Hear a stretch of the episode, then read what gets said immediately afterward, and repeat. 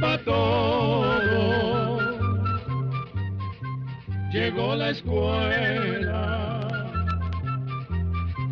llegó la escuela, llegó por radio.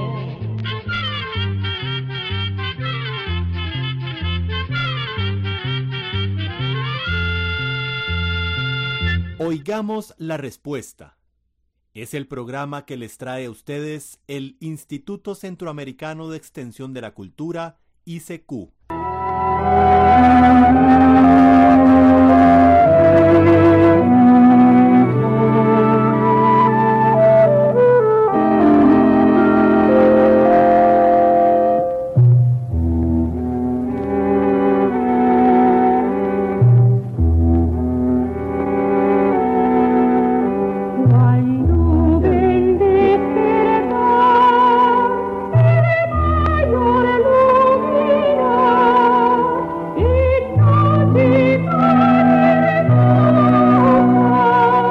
Pesebre aún está vacío, esperando la Nochebuena para celebrar el nacimiento de aquel niño que llegó hace casi dos mil años para salvar al mundo con su sangre. ¿Cómo nos gustaría poder visitar todos esos nacimientos hechos con tanto amor y alegría que son la expresión de la fe del pueblo cristiano? Decía un famoso escritor que Dios tiene dos moradas, una en el cielo y la otra en el corazón agradecido. Y de corazones agradecidos nació esta bella costumbre.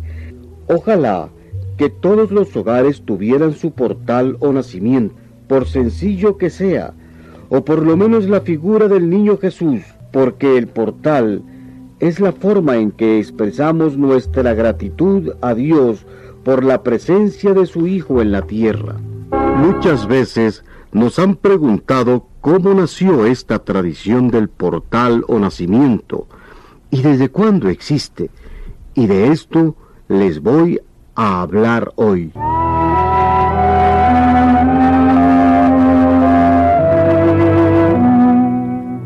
En los 300 años que siguieron a la muerte de Jesucristo, nadie representó su nacimiento, ni siquiera por medio de pinturas, pero no fue por desgano o falta de interés. Hay que recordar que en aquellos tiempos todos los que seguían las enseñanzas de Jesucristo eran cruelmente perseguidos y martirizados. Por eso tenían que hacer sus actos de fe en el mayor secreto, a escondidas. Después, cuando la religión cristiana se fue extendiendo por el mundo, los artistas comenzaron a representar los pasajes principales de la vida de nuestro Señor, y entre ellos su nacimiento. Los representaban sobre todo por medio de pinturas y figuras, pero esas figuras y pinturas se usaban solo en las iglesias, por los días de Navidad. En algunas iglesias comenzaron a poner imitaciones del verdadero pesebre de Belén, en el que nació el niño Jesús. También se acostumbraba que grupos de fieles representaran pasajes del nacimiento de Jesús, pero no existía la costumbre de poner un nacimiento o portal. Eso vino muchísimos años después y se lo debemos a San Francisco de Asís.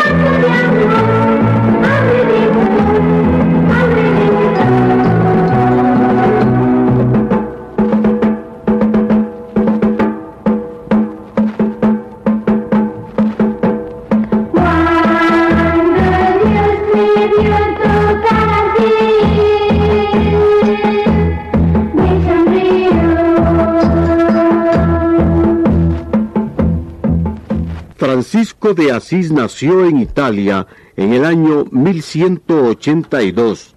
Nació en un hogar rico, rodeado de todas las comodidades, y durante los primeros años de su juventud no hizo otra cosa que divertirse y disfrutar de la vida. Un día, mientras Francisco cabalgaba por el campo, se le acercó un leproso. Entonces sintió que se apoderaba de él una fuerza extraña, que lo hizo acercarse al enfermo y darle un beso. No se explicaba qué impulso misterioso lo llevó a hacer eso, pero desde entonces su vida cambió por completo. Luego, un día, durante la misa escuchó al sacerdote leer un pasaje de los Evangelios en el que Jesucristo manda a sus discípulos a predicar sus enseñanzas, sin llevar oro ni plata ni dinero, sino solo lo que llevan puesto. Al oír estas palabras, Francisco comprendió que esa sería su vida de ahí en adelante. Entonces, vestido con una túnica muy sencilla y descalzo, se dedicó a predicar para que la gente viviera de acuerdo con el Evangelio. Más tarde se le juntaron algunos compañeros que deseaban compartir aquella vida de pobreza, pero llena de alegría. Y, así, sin quererlo, Francisco de Asís llegó a ser el fundador de una nueva orden religiosa que se ha extendido hasta nuestros días.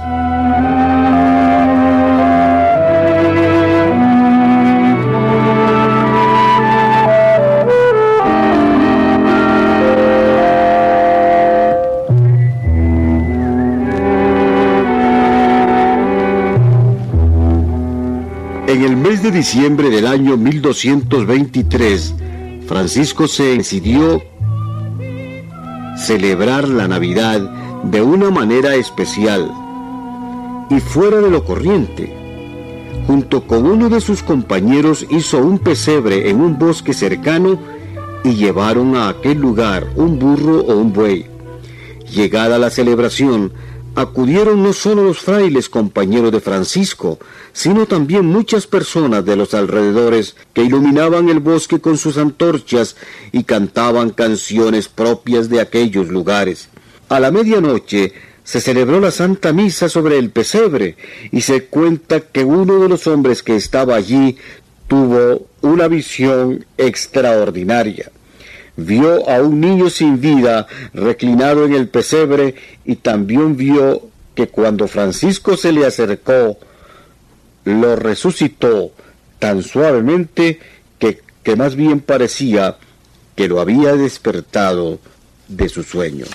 Según pensaron muchas personas, esa visión daba a entender que mucha gente se había olvidado del niño Jesús y lo había echado de su corazón pero que Francisco, con la ayuda de Dios, había resucitado esa devoción, quedando grabada en el alma de las personas que buscaban la verdad y el bien.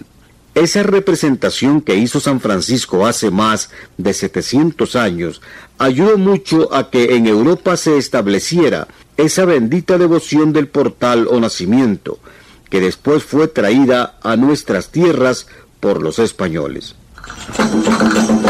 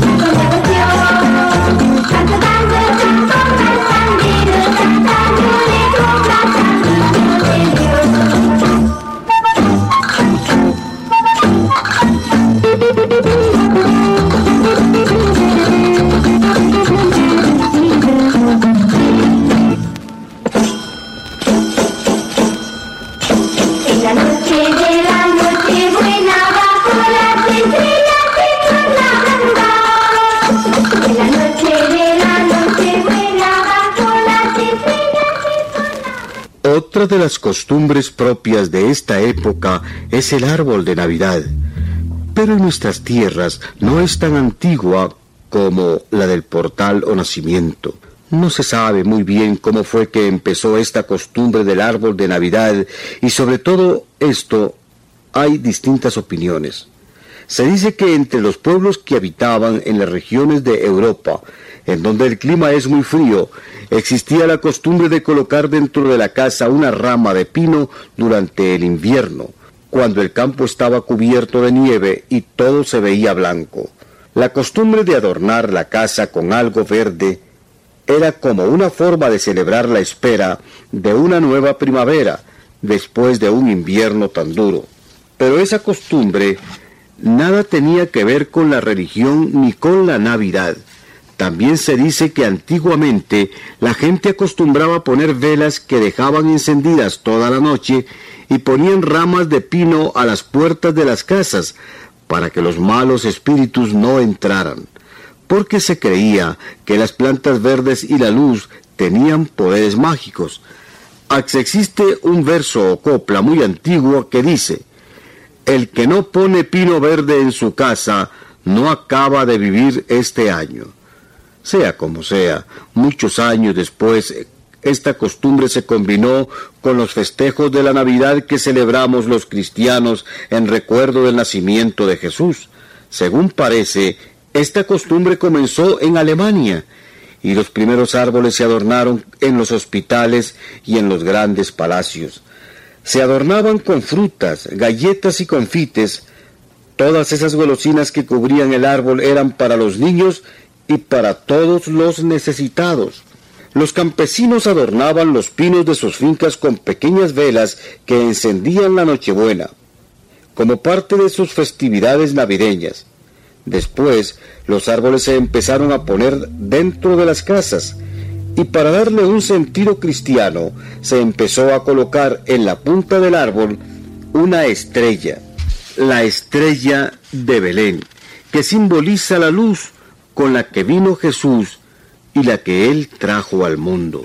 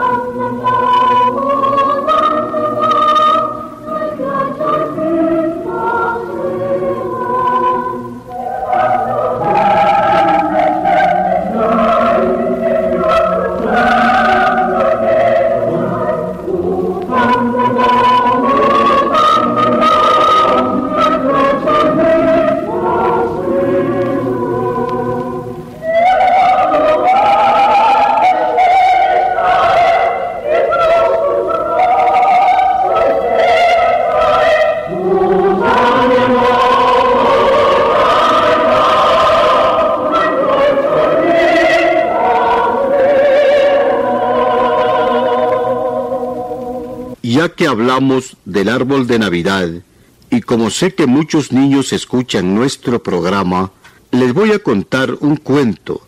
Aquella noche en que nació el niño Jesús, hubo mucha alegría tanto en el cielo como en la tierra. Cerca de la cueva del pesebre crecían una palmera, un pino y un olivo, y estos árboles vieron que los pastores llegaban a la cueva con regalos que ofrecían al recién nacido. Entonces la palmera les dijo a sus compañeros, yo le llevaré la palma más grande que tengo y la colocaré sobre la cuna para que abanique al niño. El olivo le respondió, yo le daré el aceite de mis frutos para ungir sus piececitos. El pino, el pino como no tenía nada que ofrecer, se quedó callado. Entonces la palmera, que era muy imprudente, le dijo, ¿Y tú no le vas a dar nada? Pero qué tonta soy en preguntárselo. Si tú no puedes darle nada, con tus agujas punzarías los deditos del niño y lo harías llorar. El pobre Pino se puso a llorar desconsoladamente, pero un ángel que vio y escuchó todo, se compadeció de él y buscando a un compañero le dijo, Este arbolito está triste porque no tiene nada que dar al niño, pero tiene buen corazón y mucha voluntad, y debemos ayudarle. Los dos ángeles subieron al cielo y fueron encendiendo una a una las estrellas de diciembre. Tenemos que llevar las estrellas más bonitas para que el niño las vea y sonría, dijeron los ángeles. Y diciendo y haciendo, fueron cogiendo mil estrellas rutilantes y bajaron a colocarlas en las tristes ramas del pino.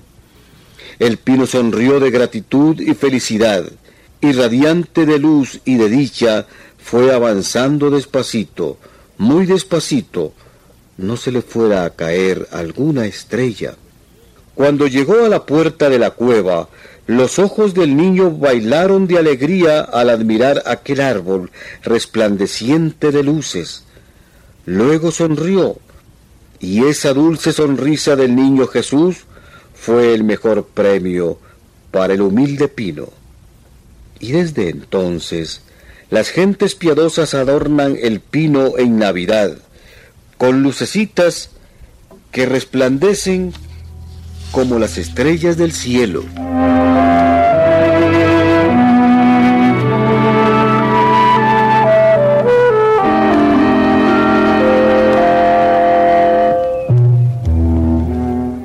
Esto hemos llegado al final de nuestro programa.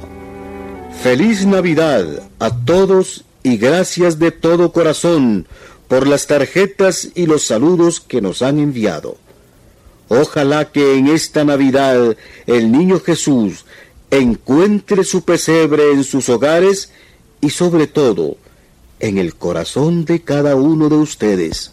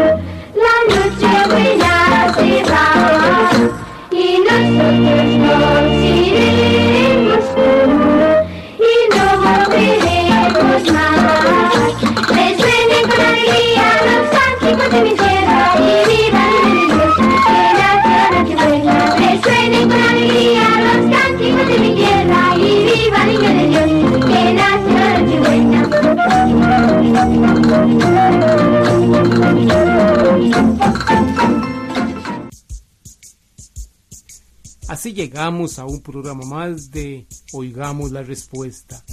Pero le esperamos mañana, si Dios quiere, aquí por esta su emisora y a la misma hora. Mándenos sus preguntas al apartado 2948-1000 San José, Costa Rica. También nos puede llamar a los teléfonos 22 25 52 38 o 22 25 53 38 o mándenos un fax al 22 25 22 27. También le damos el correo electrónico isq.org.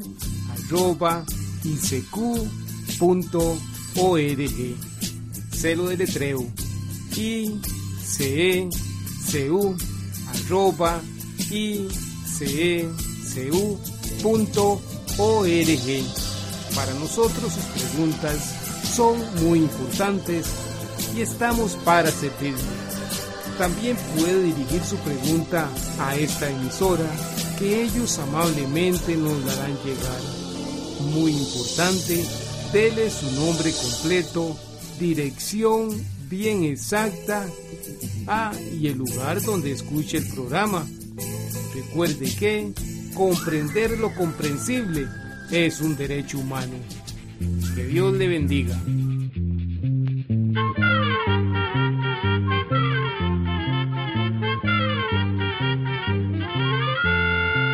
Llegó el momento de despedirnos. Se va a la escuela, se va cantando